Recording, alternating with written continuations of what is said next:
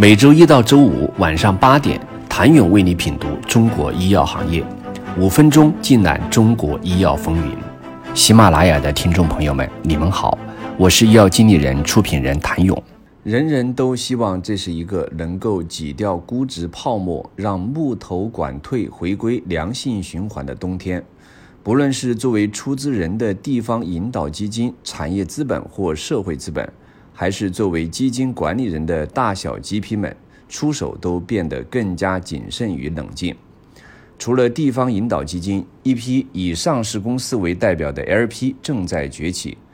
恒瑞、科兴、中维等很多公司今年都投身私募，手握大量现金并且有产业布局需求的上市公司，是当前产业里坚定出手的出资人。GP 从产业的上市公司里找合作的情况越来越多，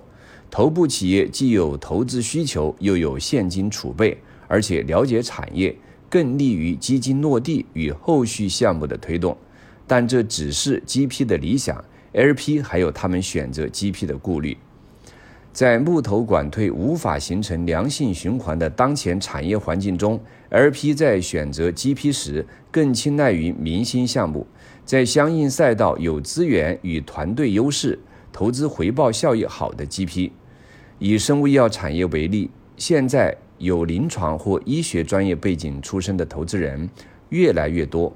这也无形之中产生的越有钱的头部机构越不缺钱，中小型 VCPE 的募资规模与耗时都不理想，两极分化。据青科研究中心数据，二零二二年一到六月，有将近百分之六十的基金募集规模不足一亿元，更有超过百分之九十的基金募集规模低于十亿元。能够募得超五十亿元人民币的基金仅有二十四个。在产业不确定性加剧的大背景下，GP 间的两极分化将越来越大。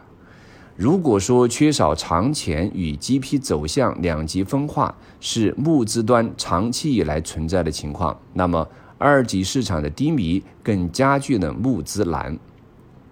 自2021年下半年至今，港股和 A 股的生物医药公司持续面临回撤与破发，有时上市后估值还不如 B 轮或 C 轮的投后估值。严重的估值倒挂以及看不到退出的希望，都让更多社会资本渐渐失去了出手的信心和决心，转而选择只看不投。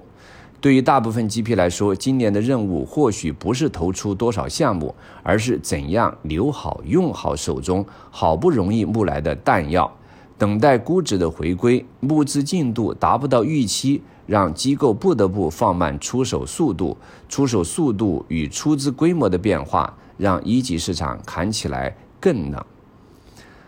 但有投资人直言不讳，现在的冷都是相对于过去的热而言。一级市场进入冷静期，可以让曾经高得离谱的估值回到原本的位置，木头管退也能进入真正的良性循环。等待估值降下来，成为这个投资冷静期里多数投资人的期待。一个项目动辄一亿、两亿还是美元，说明过去两年多创新药赛道的估值泡沫很多，蜂拥而至的狂热投资者给创新药公司很高的估值。只要企业有不错的管线规划，大多都能获得市场的肯定。但是只会讲故事的公司，最终会被资本抛弃。募资艰难与投资紧缩，进而引发融资端的资本寒冬。虽然普遍观点认为，让过去两年烧得发烫的医药产业冷静回归原本的估值，是有利于产业长期发展，并且也符合医药产业发展周期的事情，但也有投资人发出担忧的声音。当投资人纷纷捂紧了手中的钱袋子，也有可能扼杀了那些寒冬中苦苦等待资金支持的真创新。当然，投资机构紧捂钱袋，并非不再出手，更多的是谨慎的选择真正值得投资的项目。